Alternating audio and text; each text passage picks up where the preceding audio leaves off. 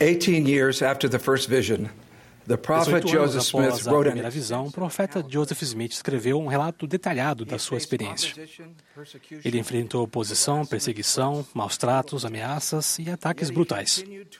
Entretanto, ele continuou a testificar corajosamente sobre a primeira visão. Tinha realmente visto uma luz, e no meio dessa luz, dois personagens. E eles realmente falaram comigo. Embora eu fosse odiado e perseguido por dizer que tivera uma visão, isso era verdade. Eu sabia-o, e sabia que Deus o sabia e não podia negá-la. Em seus momentos difíceis, as lembranças de Joseph o levavam para cerca de duas décadas no passado, para a certeza do amor de Deus por ele e para os acontecimentos que antecederam a restauração há muito predita. Ao refletir a respeito de sua jornada espiritual, Joseph disse: Não culpo quem não acredita em minha história. Se não tivesse vivido o que vivi, eu mesmo não acreditaria. Mas as experiências eram reais. Ele nunca as esqueceu nem as negou, mas seguiu confirmando seu testemunho em silêncio ao ser levado para Carthage. Ele disse: Vou como um cordeiro para o matadouro mas estou calmo como uma manhã de verão. Tenho a consciência limpa em relação a Deus e em relação a todos os homens. Podemos aprender uma lição com o exemplo do profeta Joseph. Além da orientação pacificadora que recebemos do Espírito Santo de tempos em tempos, Deus assegura a cada um de nós, de forma poderosa e muito pessoal, que Ele nos conhece e nos ama, e que está abençoando, que está nos abençoando específica e abertamente. Então, em nossos momentos de dificuldade, o Salvador traz essas experiências de volta à nossa mente. Pensem em sua própria vida. Com o passar dos anos, tenho escutado membros da igreja em todo o mundo compartilharem milhares de experiências profundamente espirituais. Para mim, isso é uma confirmação, sem dúvida nenhuma, de que Deus conhece e ama cada um de nós e está desejoso de se manifestar a nós. Essas experiências podem vir em momentos decisivos da nossa vida ou em momentos que podem parecer a princípio insignificantes mas elas sempre são acompanhadas de uma confirmação espiritual extremamente forte sobre o amor de Deus.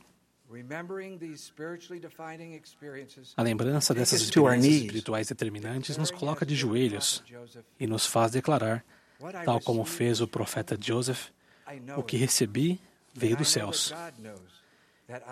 Eu sei disso e sei que Deus o sabe. Pensem em suas próprias lembranças espirituais determinantes enquanto compartilho alguns exemplos de outras pessoas. Há alguns anos, um patriarca de destaque idoso, com duas válvulas cardíacas frágeis, suplicou ao então Dr. Russell M. Nelson que o ajudasse. Embora naquela época não houvesse nenhuma solução cirúrgica para reparar a segunda válvula danificada o Dr. Nelson finalmente concordou em realizar a cirurgia. Estas são as palavras do presidente Nelson. Depois de reparar a obstrução da primeira válvula, expusemos a segunda válvula. Descobrimos que ela estava intacta, mas tão dilatada que não podia funcionar como deveria. Enquanto examinava aquela válvula, uma mensagem clara veio à minha mente: reduza a circunferência do anel. Transmiti aquela mensagem a meu assistente. O tecido da válvula será suficiente se conseguirmos reduzir eficazmente o tamanho do anel até suas dimensões normais. Mas como? Uma imagem surgiu com clareza em minha mente, mostrando como poderíamos dar os pontos fazendo uma prega aqui, uma dobra ali. Ainda me lembro daquela imagem mental, completa com linhas pontilhadas nos lugares em que as suturas deveriam ser feitas. A cirurgia de reparo foi realizada como fora desenhada em minha mente. Testamos a válvula e descobrimos que a insuficiência tinha sido notavelmente reduzida. Meu assistente disse: é um milagre. O patriarca viveu durante muitos anos. O Dr. Nelson foi orientado e ele sabia que Deus sabia, que ele sabia que havia sido orientado. Kathy e eu conhecemos Beatriz Magret na França há 30 anos. Beatriz recentemente me contou uma experiência que impactou sua vida espiritual pouco tempo depois de seu batismo, quando era adolescente.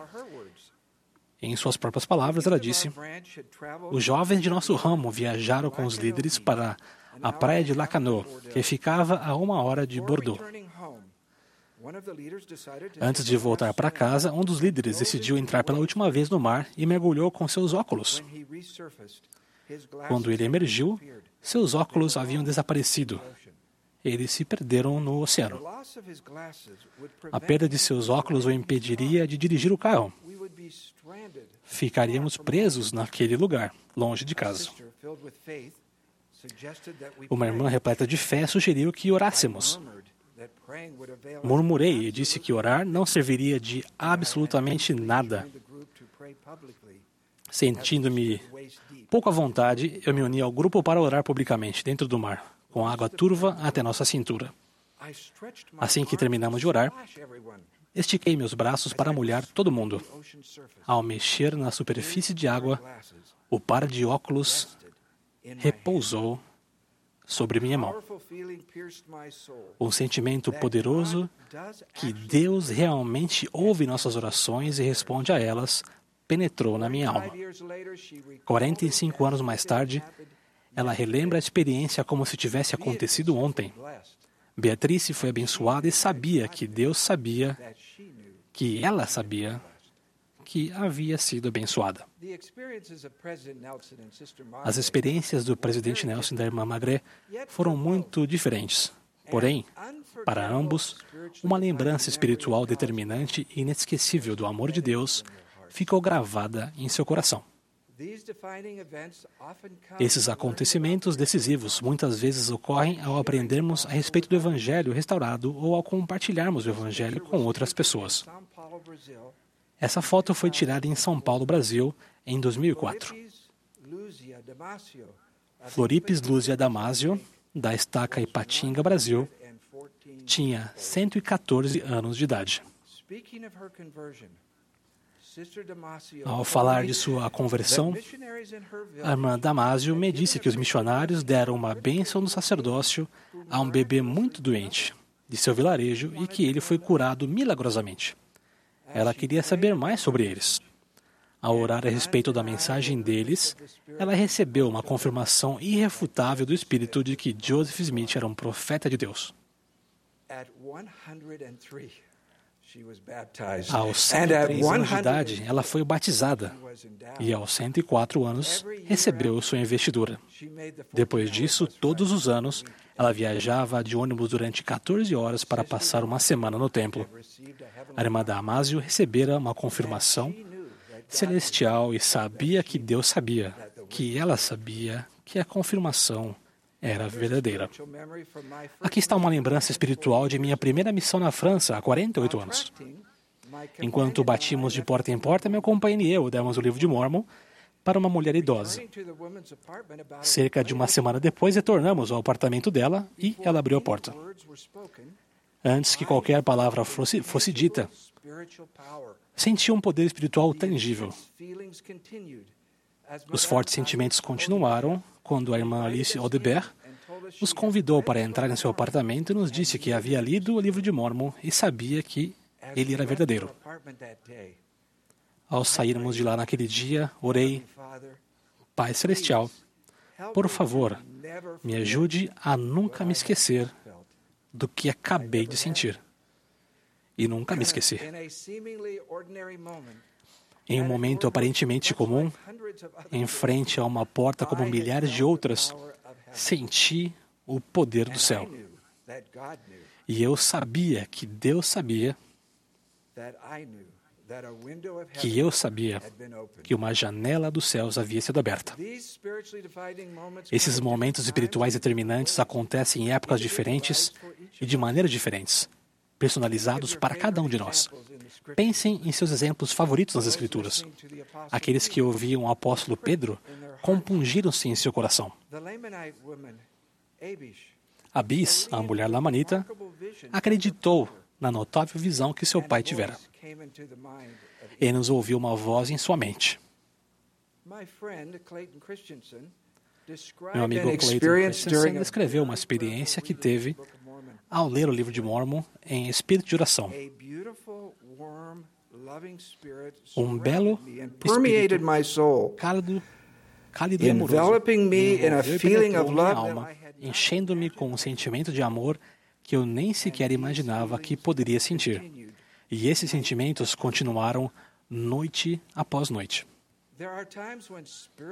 Há momentos em que sentimos, em que sentimentos espirituais tocam nosso coração como fogo, iluminando nossa alma.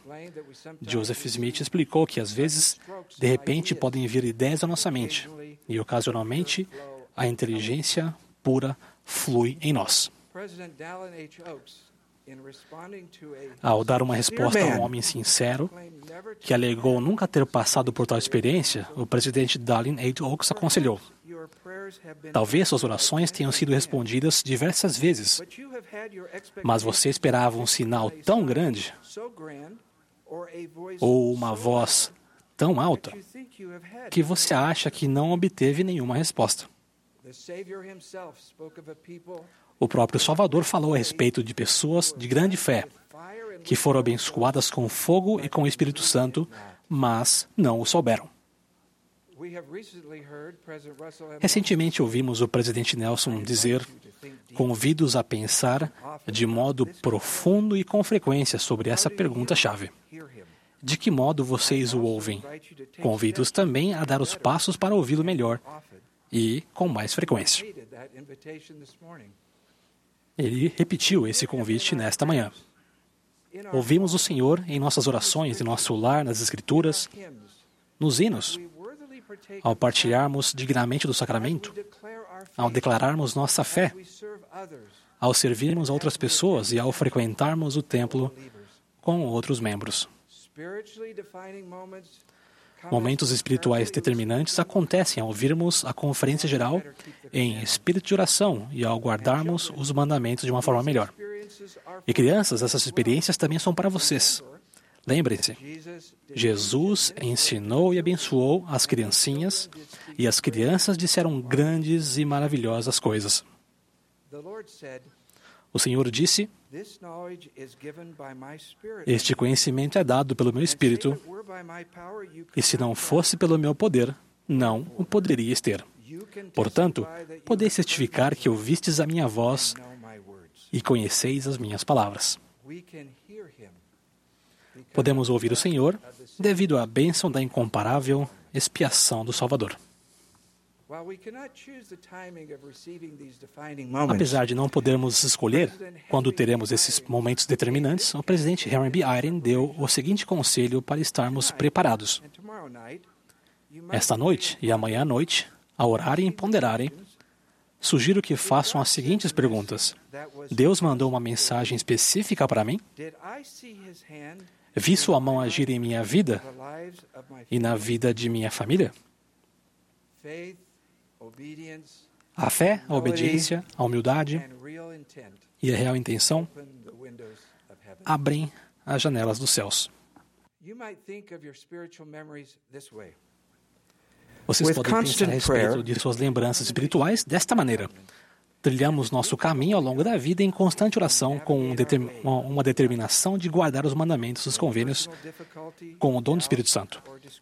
Quando as dificuldades pessoais, as dúvidas ou o desânimo escurecerem nosso caminho, ou quando as condições do mundo que estão fora de nosso controle fazem-nos duvidar do futuro, as lembranças espirituais determinantes de nosso livro da vida são como pedras luminosas que ajudam a clarear o caminho adiante, assegurando-nos de que Deus nos conhece, que Ele nos ama e que mandou seu Filho, Jesus Cristo, para nos ajudar a voltar para casa. E quando uma pessoa deixa de lado suas lembranças determinantes e está perdida ou confusa, nós a voltamos para o Salvador quando compartilhamos nossa fé e nossas lembranças com ela e quando a ajudamos a redescobrir esses momentos espirituais preciosos que antes apreciavam.